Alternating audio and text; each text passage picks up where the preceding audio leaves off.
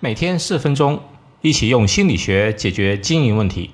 这里是门店经营心理术，我是包爱李大叔。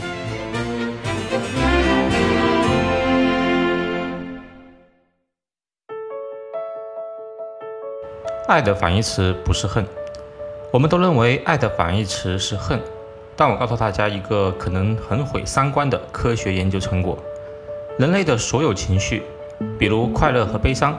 喜悦和愤怒，愉悦和惊恐，均有不同的大脑的区域分开管控，但是，唯独爱与恨，居然是同一块的神经元所控制的。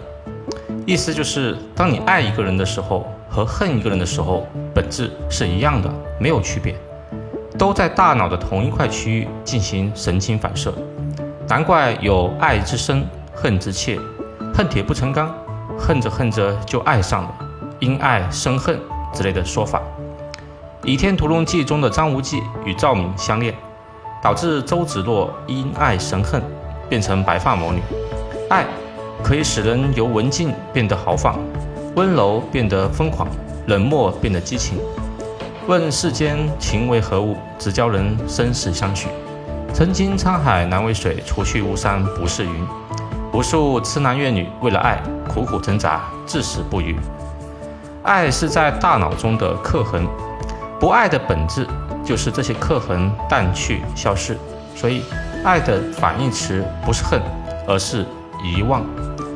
说起来容易，做起来难。人的烦恼其实就十二个字：放不下、想不开、看不透、忘不了。其实本质还是无法遗忘。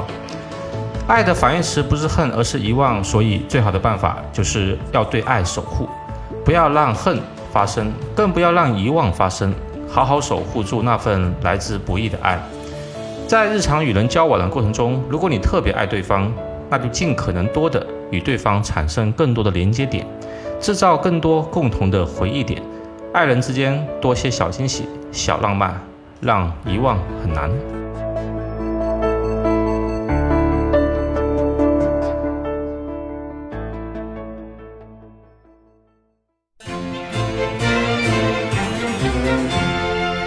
好，今天就到这里。